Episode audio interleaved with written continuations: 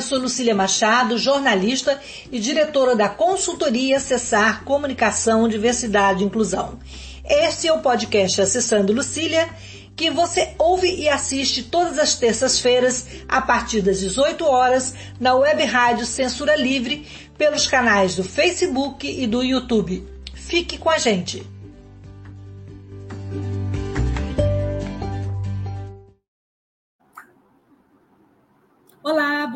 Tarde. Esse é o podcast Acessando Lucília. E nessa terça-feira nós vamos falar sobre o desafio do autismo. E eu sou uma mulher branca, vou me descrever aqui. Eu sou uma mulher branca, cis, de 67 anos, tenho cabelo de castanho escuro, é, tenho boca fina, nariz fino, estou com óculos dourado, também fino. Estou sentada na minha cadeira de rodas, que não aparece aqui. Estou com uma blusa branca com estampas vermelhas, amarela e verde. E vou receber aqui para essa conversa importante para falar sobre os desafios do autismo, a professora Diana Cavalcante Negrão. E, e de 1 a 4 de fevereiro, a gente vai ter na Universidade Federal Fluminense o simpósio sobre autismo, suporte escolar e social para o TEA, o transtorno do espectro autismo. Vai ser na sala Nelson Pereira Santos, em Niterói, com transmissão online via Deutsche Play. E esta é a pauta do nosso programa de hoje. E é um prazer receber a Diana aqui para a gente falar desse tema tão importante, né? E que está aí na mesa do debate. Estamos às vésperas do SAUF, né? E eu queria que a Diana se apresentasse. Antes disso, só complementar que a Diana é coordenadora do Núcleo de Estudos e Pesquisas em Autismo, o NEPRA, NEPA, da UF. Ela é membro fundadora e vice-presidente da Associação do Caminho Azul, uma instituição que atua na assistência e desenvolvimento científico e clínico do autismo, professora da UF, onde coordena o programa de pós-graduação em Biologia Marinha e Ambientes Costeiros, e ela atua também no programa de pós-graduação em Ciência, Tecnologia e Inclusão, PGCT, e no mestrado profissional de Diversidade e Inclusão. E na graduação, é, tem, ela é, é, tem pós-graduação em Biologia Marinha é mãe de jovem universitário autista, o Enzo, uma das organizadoras e palestrantes aqui de saúde. Diana, bem-vinda. Então, você se descreve para a gente começar a conversa. Claro, eu sou uma mulher de pele morena, clara, né? Sou branca de nascença, mas queimada de sol, então morena Nadadora? Clara, nadadora. Cabelos compridos, negros, com fios brancos, grisalhos tenho olhos é, também castanhos escuros, é, meio caidinhos, o nariz não muito fino, nem muito grosso, uma boca é, relativamente grossa, meu rosto é levemente arredondado, estou com um colar é, com um pingentezinho de, de Jesus, é, uma estrelinha, uma blusa bege clara, né, amarelinho claro, é, tenho brincos, mas meu cabelo é comprido, então não, não dá para aparecer muito os brincos. Estou sentada numa cadeira no meu escritório em casa, uma cadeira preta, e ao fundo tenho um armário de escritório e uma prateleira onde tem alguns pingentes, né? É, e a parede amarela ao fundo. Então, pode falar, Lucília, que é muito bom estar com você né, nessa conversa online, que é sempre muito bom parecer Obrigada, com essa conversa. o, o simpósio, ele tem uma das propostas dele é contribuir né, para que as pessoas no, no espectro do autismo alcancem um melhor desenvolvimento na vida escolar, profissional, no social, ou seja, nas relações de vida da sociedade. A verdade é que já avançamos um pouco nesse sentido. Mas o que, que falta para tornar esse caminho mais leve para os autistas? É, esse eu acho que é o principal desafio, sabe, Lucília? Porque uma das características dos autistas como um todo, apesar da gente saber, né? E, apesar não, né? A gente sabe que o autismo é uma, um espectro. Nenhum autista é igual ao outro. Mas o que une as pessoas nesse nome, nesse diagnóstico, né, de transtorno do espectro do autista, do autismo? São duas, é, dois blocos né, de características. E uma delas é a dificuldade de comunicação e interação social. É, como esse é um dos critérios que engloba todos os autistas, é, é natural que essa seja uma das áreas de maior desafio para que eles possam é, é, percorrer os caminhos que nós construímos enquanto sociedade. A gente construiu um sistema em que a gente se escolariza e que a gente tem as nossas relações. E como eles têm dificuldade dessa comunicação e dessa interação social, é, na verdade, a gente precisa, enquanto sociedade, é, tentar minimizar esse, essa, é, essa dificuldade, né? É, mesmo, como a gente sabe que assim, né, no espectro, então, todos vão ter problema de comunicação e interação social? Sim, mas em diferentes graus de dificuldade. Aquele que tem menos grau de dificuldade na comunicação social e interação social é o que a gente acaba enquadrando no, no grau de suporte 1. Aquele que precisa poucas coisas para se inserir e ficar bem na sociedade. Mas a gente tem o extremo oposto, aquele que tem muita dificuldade de comunicação e de interação social, chegando ao ponto de nem ter a comunicação, a fala, né? É funcional porque ele poderia não ter a fala, mas ter funcionalidade. Mas aquela é, que está associado também a uma dificuldade cognitiva, então com deficiência intelectual. Então, quando você tem esses dois, esses extremos, né, para lidar, a gente, enquanto sociedade, a gente vai ter que entender qual é o tipo de suporte adequado para cada caso. E eu acho que é isso que é o principal desafio. A gente não está acostumado na educação, por exemplo, a individualizar coisas numa sala de aula a esse nível de especificidade, né? A gente acaba tentando generalizar. E como o autista ele é específico, a gente está tendo problema para incluí-lo, né? A gente tem problema na educação infantil, a gente tem problema no ensino na, no Fundamental 1, no Fundamental 2, no ensino médio, no profissionalizante, no ensino superior e no mercado de trabalho. Porque a gente precisa entender qual é essa especificidade para ajudá-lo nesse pedaço do autismo que envolve a dificuldade de comunicação e interação social. Por isso, o tema do SAUF é esse suporte. Não é para todas as coisas que o autista precisa. É para essa específica dele ser colocado em sociedade. A gente vai precisar trabalhar sim, formar nossos profissionais e nossas discussões a nível específico. E o conjunto disso tudo é que vai dar o verdadeiro desenvolvimento para os autistas. A gente falou aqui dos desafios, né? é, do cotidiano do autista. Agora, qual o desafio que você está tendo é, em organizar e colocar é, na praça, né, no palco, esse congresso tão grande com tanta potência e trazendo tanta gente boa, é, especialistas, familiares, pessoas no espectro. Como é que está sendo esse desafio para você? É, eu acho que a primeira coisa foi a ideia, né, Lucília? Porque a gente, como é né, pesquisador universitário, a gente quer realmente fazer uma proposta que resolva problema. Então, acho que o primeiro desafio foi fazer a própria equipe de organização entender que não eram palestras. Eu acho que esse que é o ponto. Por quê? Né? A gente partiu do pressuposto do próprio autismo. Se o problema do autista é a comunicação social e ele tem tantas coisas que precisam ser vistas ao mesmo tempo, a gente acaba falando isso de forma muito pontual, mas não reúne as pessoas para dizerem como que isso impacta ao mesmo tempo na vida, por exemplo, do professor.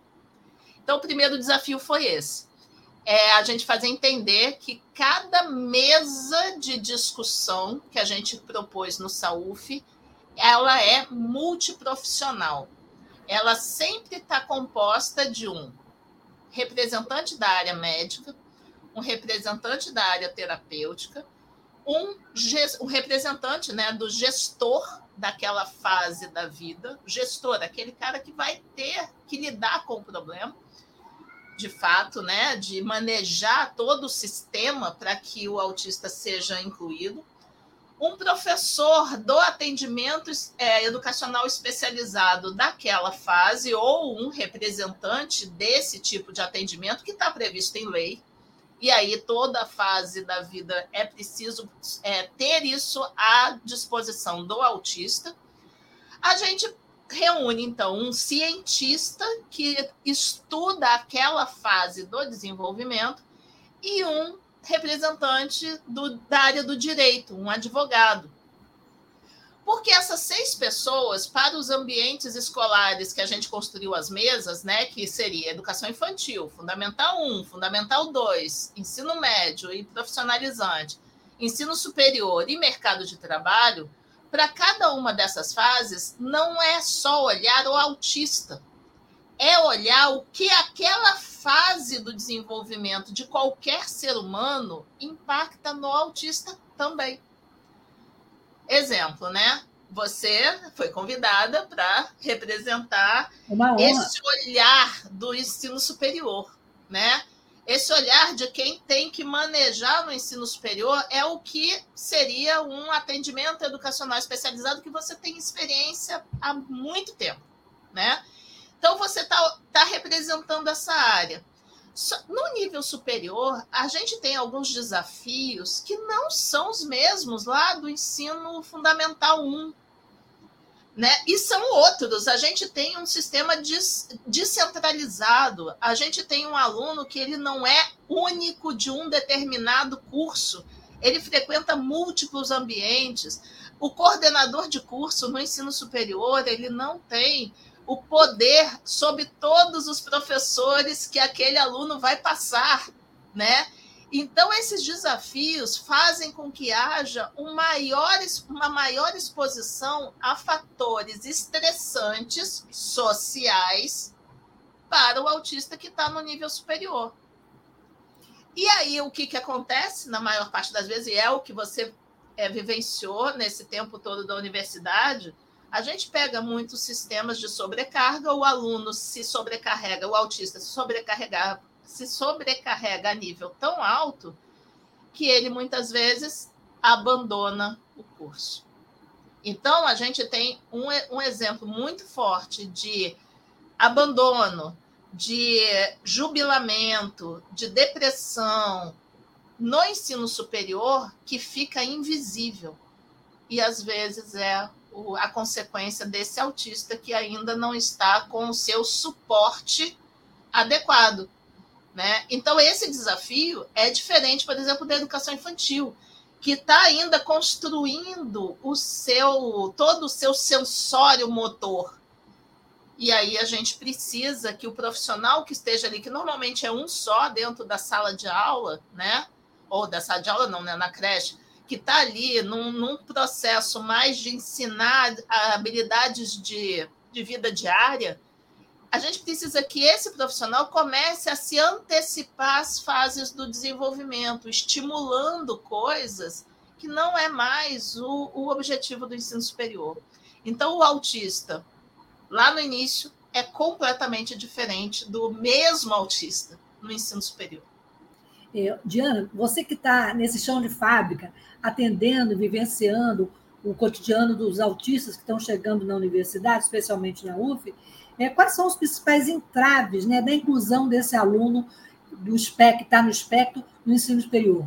E queria que você falasse também da, sua, da experiência do seu filho, que é um aluno da universidade, que está fazendo física. Como é que tem sido toda essa história para você? É, primeiro assim, a gente acaba usando o filho como laboratório, né? Porque é assim, eu eu vejo o seguinte, eu como professora universitária, por melhor professora que eu possa ser, eu não vivencio o dia a dia. E através dele, vivenciando o dia a dia, é que eu pude perceber melhor alguns entraves que são muito simples, mas ao mesmo tempo que impactam muito a vida deles. A primeira coisa que eu aponto como desafio, Lucília, e eu falo muito da nossa universidade, e, e quem me conhece no dia a dia sabe que eu visto a camisa mesmo.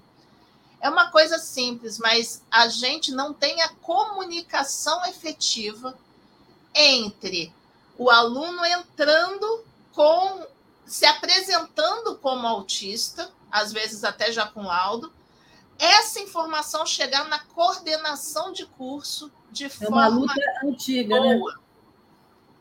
Esse entrave, assim, parece uma coisa tão idiota, né? Que assim quem está de fora não sabe o trabalho que dá mudar todo um sistema, né? De, de matrícula tal para poder incluir uma abazinha dentro do, por exemplo, a gente no nosso IDUF que colocasse lá, né? Autista, pessoa, né? Com surdez, né? Usuário de Libras, o que seja, só um quadradinho, mas é um trabalho gigantesco. E isso por si só ia adiantar tanta vida, porque daí a gente conseguiria permitir é, matrícula com prioridade para esses alunos, coisa que a gente não tem como garantir. A gente só trabalha ainda num sistema bem, é, digamos, Arcaico. até capacitista, né? E capacitista Arcaico. que pega por CR, né? Que é a média, a nota que o aluno está tendo. E aí, como a gente falou, o autista se sobrecarrega, não termina a disciplina. Não termina a disciplina, tira zero. O CR dele baixa, aí ele não tem prioridade para as turmas do, da matrícula dele. Isso diminuiria muito os estresses que os nossos autistas de nível superior passam. E eles não sabem disso, porque eles não têm uma mãe que seja professora universitária. Falando em mãe professora universitária, você veio da biologia marinha. Como é que você mergulhou nesse mundo do autismo? Nessa ah, pesquisa, essa... Na pesquisa e no ativismo. Que não basta é, pesquisar, eu... tem que ser ativa, né? Tem que ser participativa, né? Exatamente. Eu acho que o grande. É, assim, o que me fez mergulhar realmente foi o diagnóstico do meu filho. Eu sou, eu digo, né? Eu sou privilegiada porque eu sou lotada no Instituto de Biologia, que já tinha um curso com o olhar para a inclusão. Apesar de eu ser do Departamento de Biologia Marinha, eu sempre vivenciei o, a, os colegas que faziam parte do curso de mestrado em Diversidade e Inclusão. Quando eu tive o diagnóstico do meu filho, e aí é o perfil do pesquisador, começar a estudar, estudar, estudar, estudar, eu me ofereci para trabalhar no curso de Diversidade e Inclusão. Né? Porque aquilo que eu estava estudando para o meu filho, eu queria passar adiante. E aí comecei, sim, essa, esse mergulho, e eu não me afastei da biologia marinha. Aí eu vou dar um spoiler, eu nem sei, nem sei se você quer saber, mas eu vou falar assim mesmo. É, uhum. eu, desde que eu comecei nessa vida, eu falava, Lucília, que eu ia, um dia eu ia juntar a minha área de origem, química de produtos naturais marinhos, com o autismo. E essa semana, quer dizer, semana passada, foi publicado o meu primeiro artigo que junta essas áreas. São que produtos maravilha. naturais marinhos envolvendo o sistema imune que é impactado no autismo.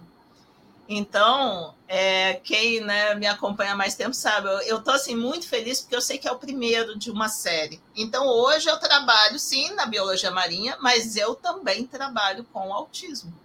Né? Exatamente. E aí eu virei militante por causa disso, porque o que, que eu vejo, né?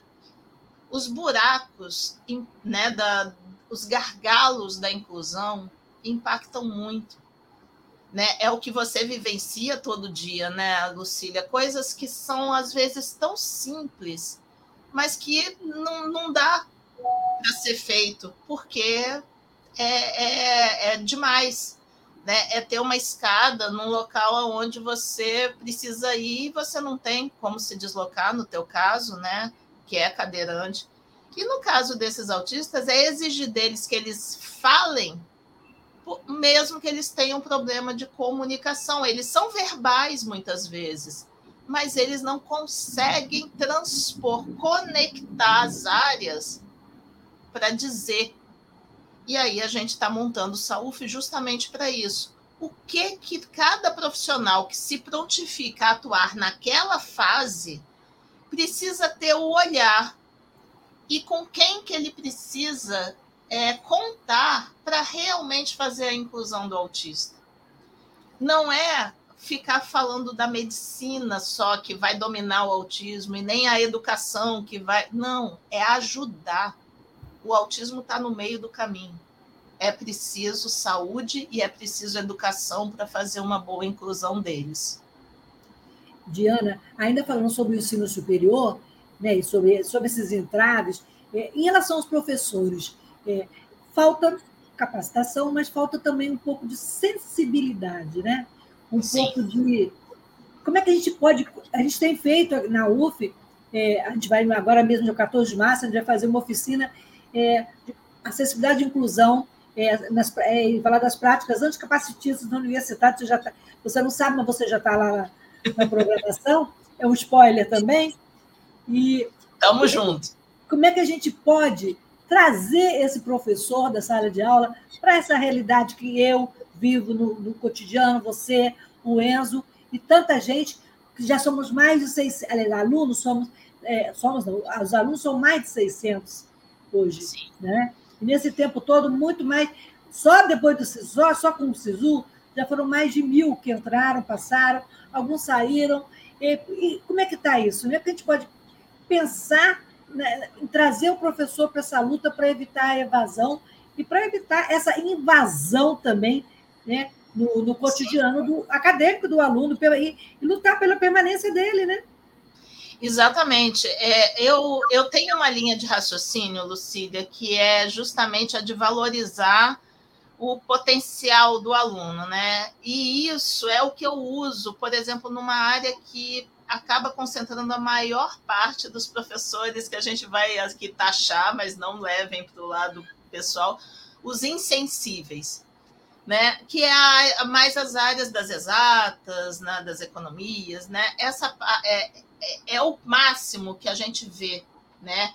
É um clímax, vamos dizer assim.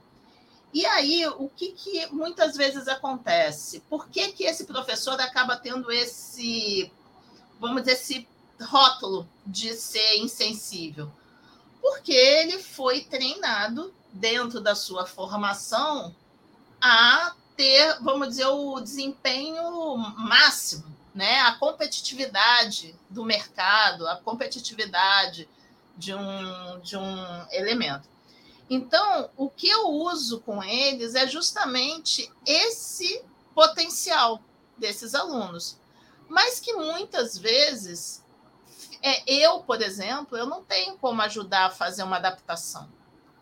E eu uso, eu falo isso de cadeira, que foi o que eu fiz com, com o Enzo, né? O meu laboratório ambulante. no, nas aulas de física, eu não sou formada em física. Então, eu não sei que tipo de adaptação vai ser ideal, por exemplo, para uma aula de laboratório de mecânica. Eu não sei, eu não tenho bagagem para isso. Então, não adianta um setor da UF ser acionado para ajudar a essa adaptação. Então, o que eu uso é o meu conhecimento biológico do autismo. O que, que eu fiz com professores do Enzo? Eu expliquei biologicamente para eles o que, que era o autismo. E a partir do momento que eles entenderam o que era esse orgânico desse autista, eu não tive nenhum caso de professor do curso dele que não arranjou um, uma forma inovadora de adaptação.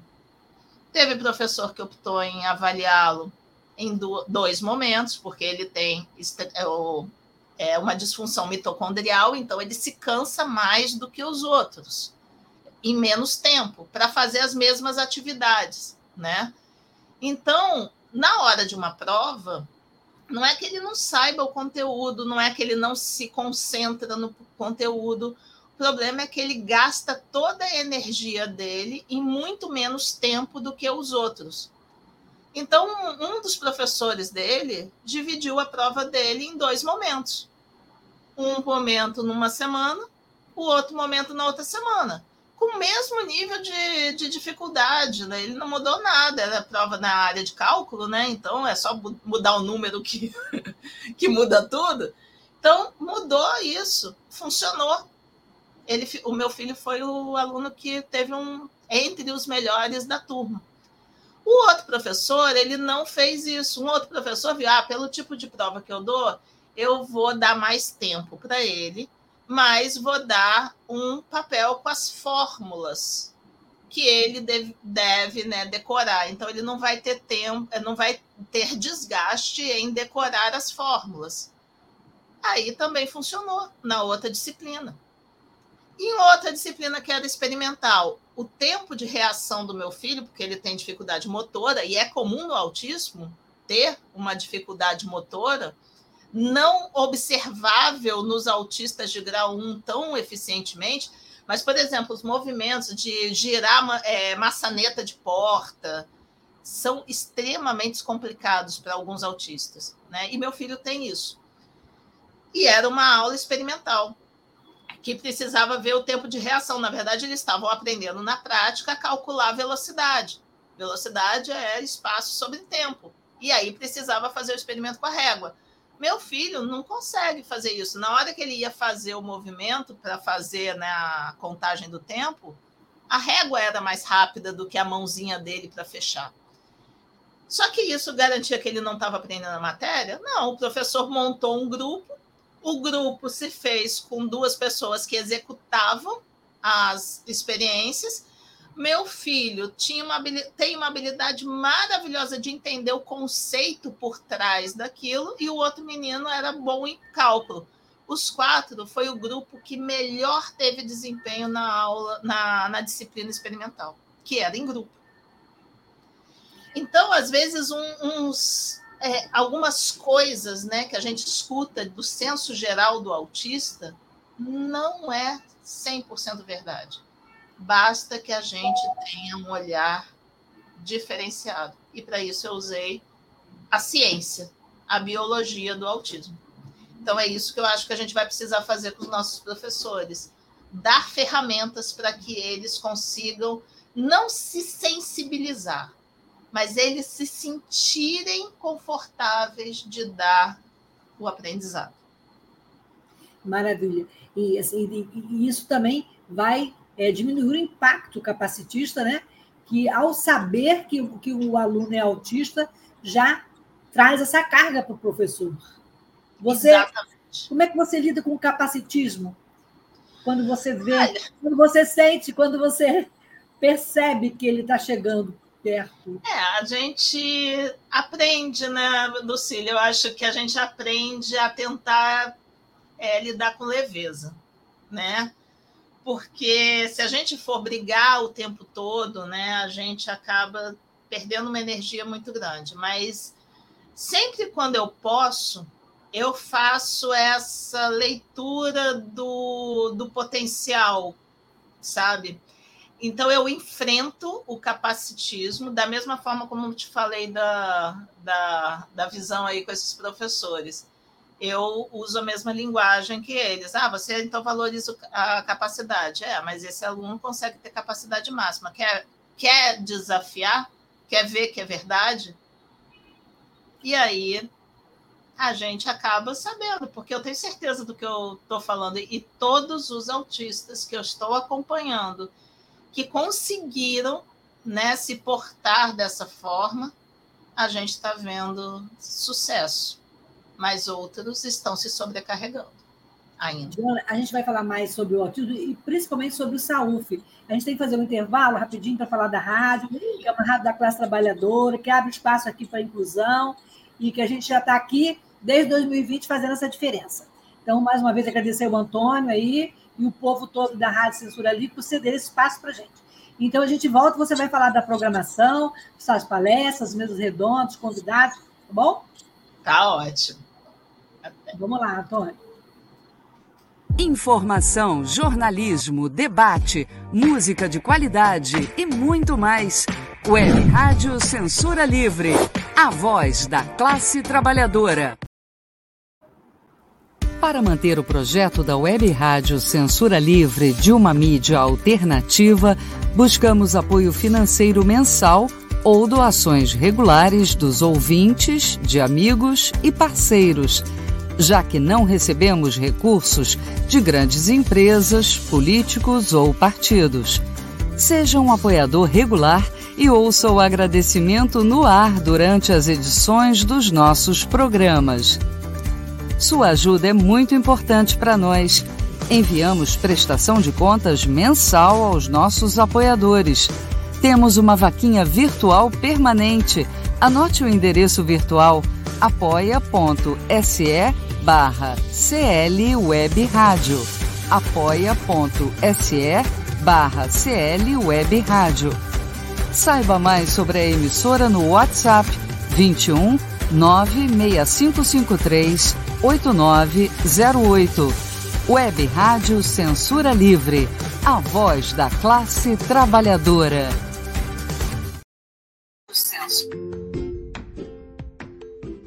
Olá, eu sou Lucília Machado, jornalista e diretora da consultoria Acessar Comunicação, Diversidade e Inclusão.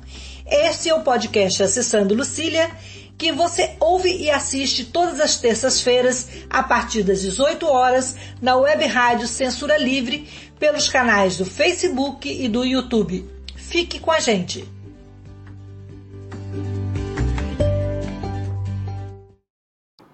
Voltamos então ao papo aqui com a Diana Cavalcante, professora da UF e uma das organizadoras do SAUF, o quinto simpósio de autismo da UF.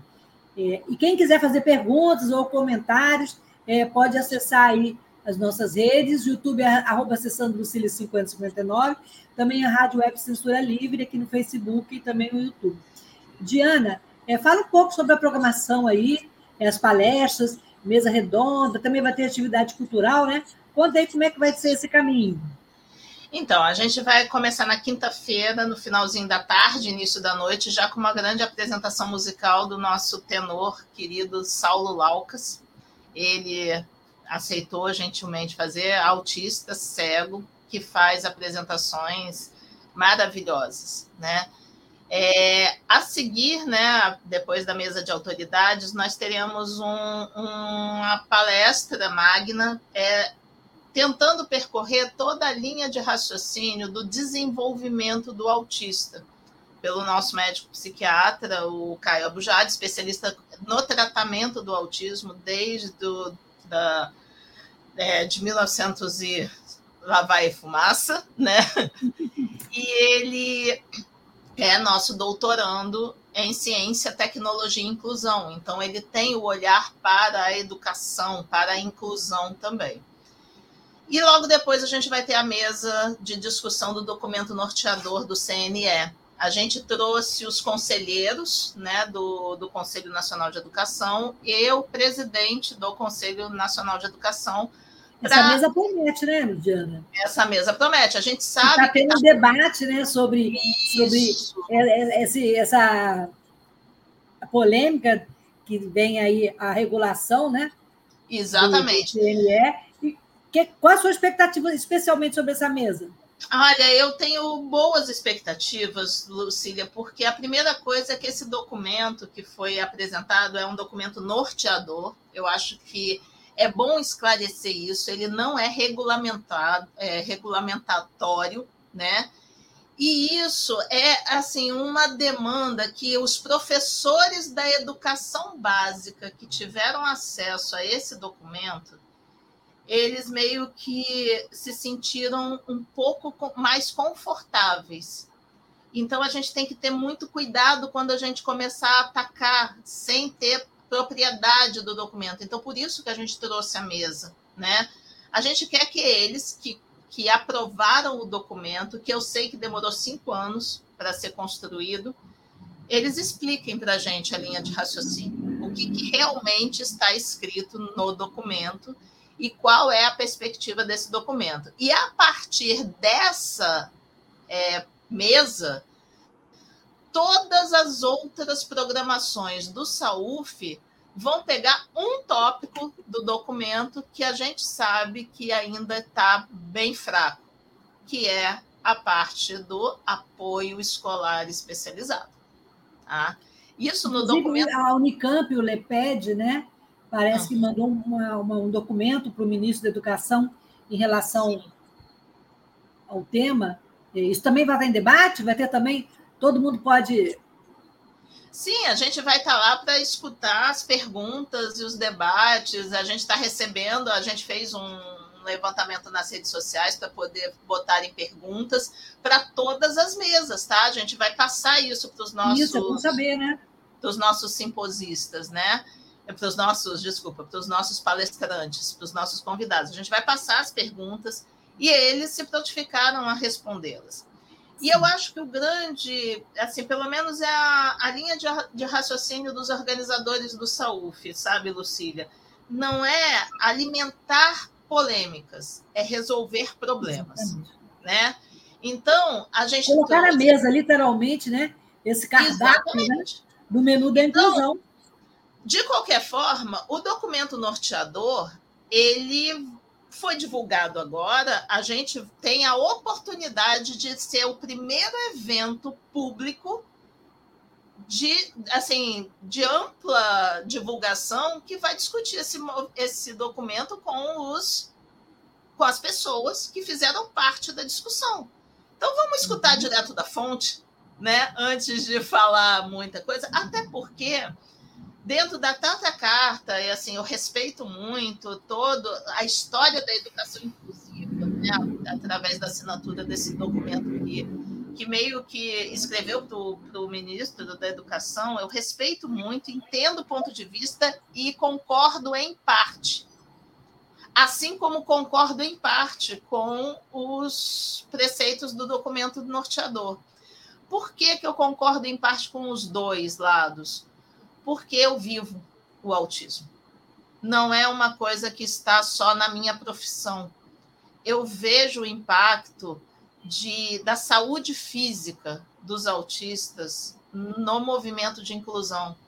É, eu sei biologicamente que meu filho não, não suporta um estresse maior do que o que ele dá conta. E quando ele se sobrecarrega, ele não vai falar para a professora que está cansado.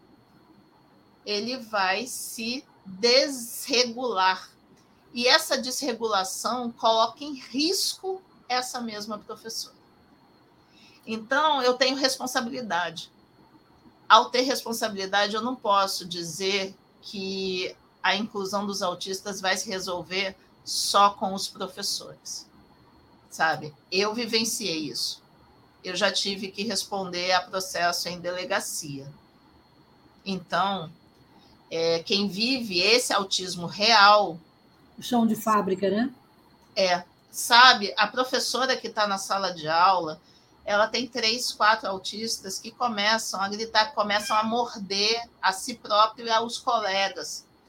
E isso ela não vai resolver com manejo ela vai precisar, para o manejo, vamos dizer, educacional, ela precisa ter um respaldo para solicitar à saúde que investigue questões gastrointestinais desse autista, que investigue questões imunológicas desse autista, porque muitas vezes a desregulação não é pelo estresse acadêmico, mas sem ele estável, eu não tenho, eu não tenho mecanismo nenhum que proteja essa escola desse tipo de situação. É claro que eu estou colocando aqui, mas eu também sei que meu filho, por exemplo, é autista e ele precisa ser incluído em qualquer ambiente sem precisar ter o laudo dele. Eu sei disso. E muitas vezes ele precisa disso sim. Toda a sociedade precisa mudar para ter o sistema ideal em que a gente não precise levantar a parte médica, sabe? Então, esse equilíbrio. Eu sou da biologia marinha, eu trabalho com ecologia, eu, eu vivencio o equilíbrio. Sem equilíbrio, nada vai para frente. Nada. Voltando lá na programação. Além, aí tem essa mesa e vão ter sequências, vai, dos, todos os dias, né? Em relação a, a a toda a escolaridade e chegando até o mercado de trabalho. Falando no mercado, fala das mesas, depois eu quero que você fale especialmente é, como está o mercado de trabalho para autista. Exatamente. Então, depois desse documento norteador que já vai dar o, né, o boom, a gente vai trabalhar com mesas de discussão por faixas etárias. Né? Então, para facilitar a vida, a gente dividiu pelo nosso sistema escolar. Educação infantil, de 0 a 5 anos, o ensino fundamental 1, de 6 anos até 11 anos, depois o fundamental 2, o ensino médio, o ensino superior e o, o mercado de trabalho. E aí, Lucília, só para dar um spoiler, a ideia é que a gente vai ter alunos da nossa pós-graduação como relatores. Eles vão anotar todos os tópicos levantados na mesa de discussão, vão criar um do documento que nós temos já um grupo de advogados, professores universitários que vão ajudar a redigir um documento, porque a ideia é que durante o SAUF nós é, tenhamos a oportunidade de construir documentos norteadores para serem apresentados ao MEC, ao CNE, a qualquer instância que queira pegar esse documento construído por grandes profissionais e dê encaminhamento. A ideia é que a gente consiga levantar os pontos que precisam ser conhecidos pelos profissionais que atuam naquela faixa de etapa. Não é resolver o problema, mas o que, que eu preciso estudar, o que, que eu preciso observar no meu aluno, o que, que eu posso fazer para poder atender bem aquele aluno naquela fase e preparando ele para a próxima fase. O que, que eu preciso fazer? Esse documento norteador de cada mesa vai ser feito um documento final para ser apresentado aí, vou dar outro spoiler, no Congresso Internacional de Autismo, que vai ser em julho. Eu ia perguntar isso, como é que vai. O, o SAUF vai funcionar como pré-congresso. Porque, Exatamente. O terceiro Congresso Nacional sobre o TEA, né? Preenchendo lacunas top-down e botem. Bota na. Vai ser, vai ser realizado em julho, né, no Graguatá. Então, conta aí, como é que vai funcionar, esses, como é que esses, esses, documentos vão chegar no Congresso e qual é o spoiler do Congresso aí? Exatamente. Então, a gente vai fazer esses documentos norteadores, ou seja, vamos percorrer a vida desse autista no seu contexto social. A gente só não está com mesa para o idoso, mas a gente está deixando o idoso lá para o Congresso, tá? A gente não está esquecendo dele, não. Então, a gente vai tentar fazer um caminho pedagógico na cabeça dos profissionais que atuam com o autista. Porque a gente não tem nos congressos, nos simpósios, um caminho pedagógico. A gente construiu o SAUF com um olhar pedagógico, do, do zero anos até a vida profissional esse caminho pedagógico, em cada mesa vai ser apontado os pontos principais que são necessários para que a gente saiba lidar com o autismo. E tendo esses documentos norteadores para dar um, um, uma, uma clareada né, nesse contexto, a gente leva esse documento, apresenta para as instâncias que podem né, legislar sobre isso, mas leva esse, essa construção coletiva para uma conferência no Congresso Internacional, que vai ser em julho, no terceiro Congresso Internacional sobre Autismo, que vai ser no campus do Greguatá. E ali vão ter, assim, quase uma semana de evento, mas vai ser um espaço de grande vivência para o autista, porque a gente vai ter programação técnico-científica, de qualidade, seja para profissionais da saúde, seja para terapeutas, seja para professores, mas nós vamos utilizar o campus com várias atividades práticas, é, reforçando a teoria que vai estar sendo aplica, é, explicada nas conferências. Então, vamos ter espaços, sim, de sociais, é, com exposições, por exemplo, de autistas que são artesãos, com, é, com é, mães que precisaram parar seus trabalhos e sobreviver a partir de trabalhos manuais. Vamos ter espaço para isso, mas também vamos ter espaços de exposições artísticas dos nossos autistas, vamos ter é, oficinas terapêuticas e, inclusive, nós já estamos preparando surpresas de, de movimento é, terapêutico dentro do campus. Então, vai ser um grande momento, né, vamos dizer assim, o clímax para apresentar numa das conferências essa, esse documento norteador. E só para dar essa finalização para o mercado de trabalho que você pediu, é, pensando né, no mercado de trabalho, a gente já tem que começar a trabalhar né, as habilidades desses autistas muito cedo. E hoje em dia o mercado já fala mais do, aut do autista, mas ainda tem um olhar, e eu ouso dizer, muito capacitista. Né? Então, você ainda tem muita dificuldade de inserção do autista no mercado de trabalho.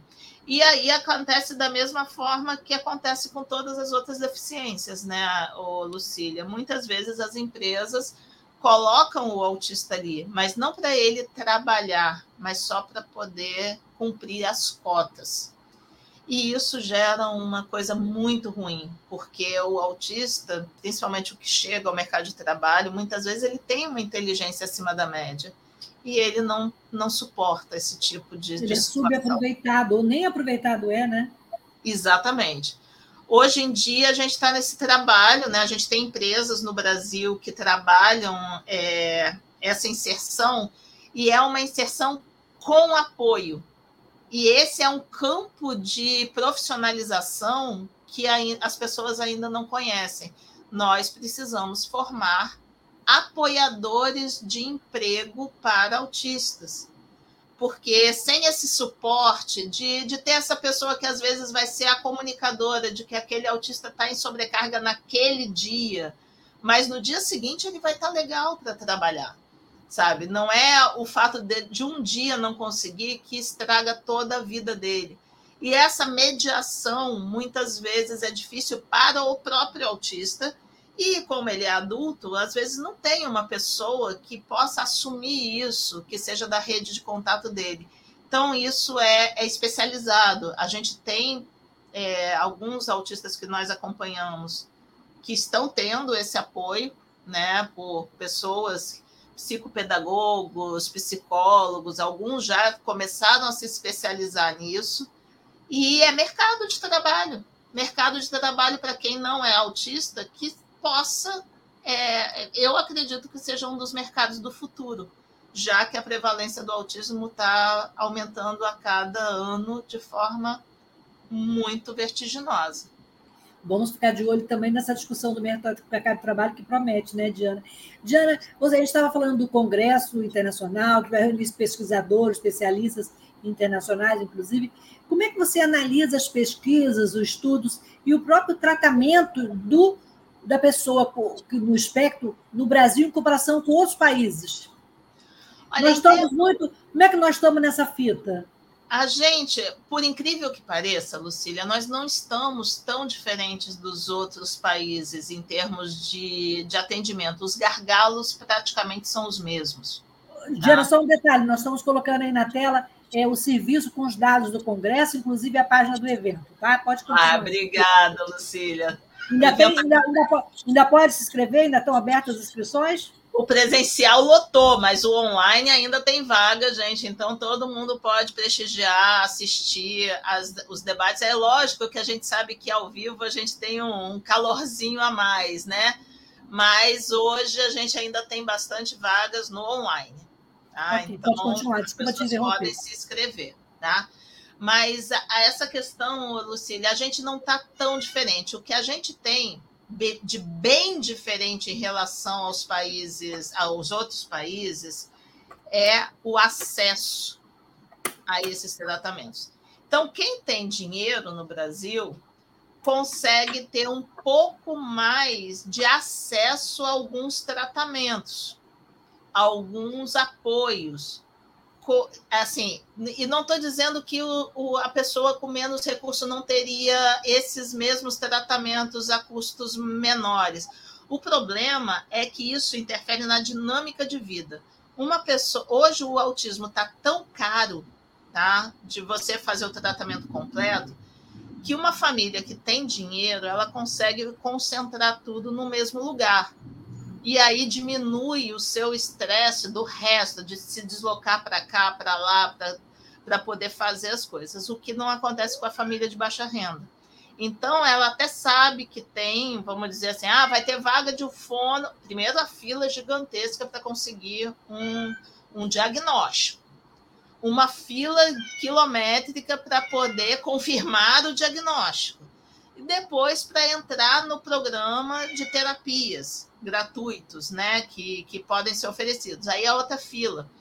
E aí, esse acesso é que é problemática, por quê? Porque gera cada dia da semana a pessoa tem que ir para um lugar diferente, e ao ter que ir para um lugar diferente, ela acaba falhando no tratamento. E qual a sua expectativa em relação às políticas públicas no sentido de atender essas pessoas? A gente hoje precisa descentralizar, tá? Isso é um movimento que vem acontecendo, não é da Diana é, vários municípios, recomendações vindas do Ministério da Saúde já indicam que é preciso, ao contrário de décadas atrás, né, até é, perante a lei Berenice Piana, que se pensava muito em centros de, né, de cuidado do autista, clínicas escola, centros de referência, isso são necessários? São mas esses centros não resolvem o problema porque eles estão presos num lugar só e o autista está em todos os lugares. Então, hoje se trabalha muito com o cuidado do autismo na atenção básica, né? Que é o que a gente também na educação vê que é o melhor. Uma escola de bairro ela precisa ter livre é, um contato mais íntimo com quem ela pode indicar e com quem ela pode trocar informações. E ao trocar informações, todos ficam melhores, e isso só na descentralização da atenção, fazendo isso como uma proposta de, de cuidados em cada posto de saúde, ter as pessoas capacitadas, assim como o movimento que a gente está fazendo nas escolas, né? As escolas, elas, a gente fala, tem que ter especialização de todos os professores. Se não fizer isso também nos outros ambientes, a gente vai continuar pecando no atendimento, no desenvolvimento desse autista. Tem um gatinho aí participando ativamente. É, Muito é, eu bom. vou abrir a porta. Não pode deixar ele. Ele está lá fora ou ele está aqui dentro? Não, ele estava dentro querendo sair. Ah, tá. Pensei que ele estava querendo entrar. Não, ele fica me perturbando porque eu fechei a porta do escritório e ele estava aqui dormindo. Aí ele acordou e quer ele sair. quer ir embora. Diana, nosso tempo está terminando e eu queria também comentar uma outra coisa com você. É, assim como o TDAH nos anos, alguns anos atrás, é, hoje nós estamos vivendo um boom do autismo. É, ou seja, muitas pessoas se descobrindo autistas, tendo diagnóstico. É, que, o que, que você, como é que você está vendo esse cenário? E como é que isso aí, como, é, como lidar com, com essa quantidade de autistas né, que estão se revelando ou se assumindo, né? Sim, é, é uma questão bem delicada, Lucília, porque sim, o, o maior conhecimento sobre o autismo faz com que haja uma melhor identificação. Isso é fato, né? Toda a comunidade cientista é, já, vamos dizer, aceita isso bem. Só que aí a gente vem das questões é, práticas do mundo real, né? O fato da gente estar tá descobrindo mais autistas significa que as legislações que foram criadas, pensando muito do, nos autistas de grau mais intenso de suporte, elas comecem a ficar insuficientes. Porque à medida em que você tem muitos indivíduos e poucos recursos, a gente vai começar a falhar muito grande. Por isso, a necessidade urgente da sociedade mudar radicalmente. Porque ao ter o diagnóstico de autismo hoje, e eu vejo muito, aí é uma questão pessoal minha, né? É, hoje é meio que sonho de uma mãe, de um pai que vai até um médico com uma criança, é sonho de um jovem que sofreu sempre. Ai, desculpa. Processos de bullying. Ele sonhar em ter uma explicação da sua condição. Isso é ótimo. Mas, ao mesmo tempo, isso não resolve o problema dele. Ter o diagnóstico significa que aquela pessoa se entende. Se é uma criança, os pais vão entender algumas dificuldades. Mas, tendo diagnóstico ou não, a gente não pode adoecer as pessoas. O, o problema do, do excesso, entre aspas, tá, do diagnóstico, é que a gente continua sem saber lidar com essas pessoas. E para é... saber lidar melhor com essas pessoas, a gente tem aí o SAUF batendo Isso. na porta. Eu queria então que você fizesse aí uma última chamada para o pessoal e, e colocar, Antônio, colocar de novo aí o site do evento. É, seu recado final aí, Diana. Bom, então, gente, o SAUF foi construído com muito, muita ciência e muito cuidado de quem realmente quer ajudar as pessoas a se capacitarem, a olhar de uma forma transdisciplinar do autismo. Tirar o fardo de quem está no chão da escola, né? Por quê? Para mostrar que tem gente que está pensando em soluções para aquele dia a dia. Então, o Saúf está aí. Nós temos as inscrições do online, continuam até é o dia do evento as palestras gravadas para quem se inscrever agora, né, e tá, ah, não vou conseguir assistir tudo, vão ser é, deixadas, né, gravadas no ambiente virtual lá do, do, da inscrição por um período, né, de 60 dias que a gente está fechando. Então todo mundo se inscreve, assistam às discussões. Nós vamos ter é um momento único de juntar vários profissionais num mesmo momento para estudar. E pensem no SAUF como uma construção pedagógica. Vamos encarar o autismo como o que ele realmente é, uma condição humana que precisa ser cuidada para não entrar em sobrecarga. É isso que é o autismo. Então, para aprender, né, para uma criança adquirir habilidades, para um jovem aprender é, adquirir habilidades, para um adulto mostrar o seu potencial máximo, a gente precisa fazer com que esses indivíduos tenham energia para isso. Ninguém aprende sentindo dor, ninguém aprende fazendo as coisas em sofrimento. Então a gente precisa primeiro mudar a nossa sociedade. Para isso a gente tem que começar mostrando, através do conhecimento, que é possível. Então, todos estão convidados. No SAUF, a gente vai lançar o congresso e todos que precisem né, ter essa palavra de apoio, estamos convidando a todos. Diana, muito obrigada. E quando fevereiro chegar, o SAUF também vai estar aí é, para falar e debater sobre o autismo. Em fevereiro é logo ali, gente, quinta-feira. A gente se vê então na próxima semana. Boa sorte, bom evento e obrigada por compartilhar aqui o seu conhecimento e o saúde. Beijo grande, Tiana. Beijo grande, gente.